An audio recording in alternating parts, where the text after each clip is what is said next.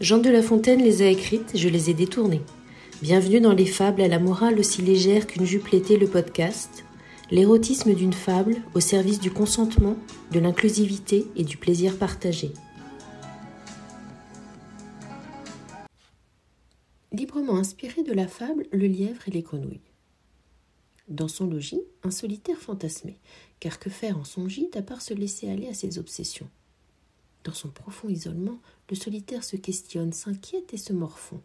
Imaginer de tendres baisers, des rivières de féminité allongées, offertes, des jambes ouvertes à tous les plaisirs.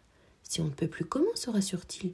Tous les êtres humains doivent bien se rêver, à plusieurs, enlacés, où le corps s'aime, se répondent, tout en sueur et en étreinte.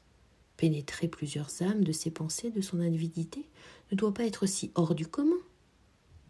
Il se soucie et s'agite à la fois à l'évocation de ces images d'une piété toute sensuelle. Il sort se dégourdir les jambes et l'anatomie, trop coupable de ses pensées pour envisager d'autres remèdes à son excitation. Près d'une rivière se baignent les muses. Dans leurs tuniques transparentes, elles échangent. Avez-vous vu, mesdames, le nouvel arrivant? Il est charmant, bien qu'il semble bien solitaire.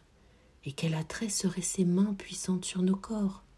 Quel mille plaisirs promis serait sa bouche aux lèvres charnues sur les nôtres Quel fantasme serait qu'il nous prenne toutes Quelle extase serait de nous glisser les unes contre les autres dans sa couche Quel rêve serait qu'il apparaisse ici vigoureux et prêt à assouvir toutes nos palpitations soupirent-elles les unes après les autres le solitaire se gonfla de désir, d'envie et de soulagement.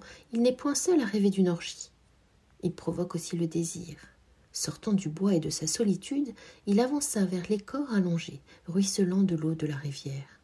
Vers ces méduses si promptes à lui faire oublier toute notion de solitude et à réaliser le plus cher de ses fantasmes en de si hédonistes compagnies. Il n'avait envisagé mieux seul dans son logis. Sortir du bois, rencontrer l'autre, est le mieux pour soigner ses turpitudes solitaires.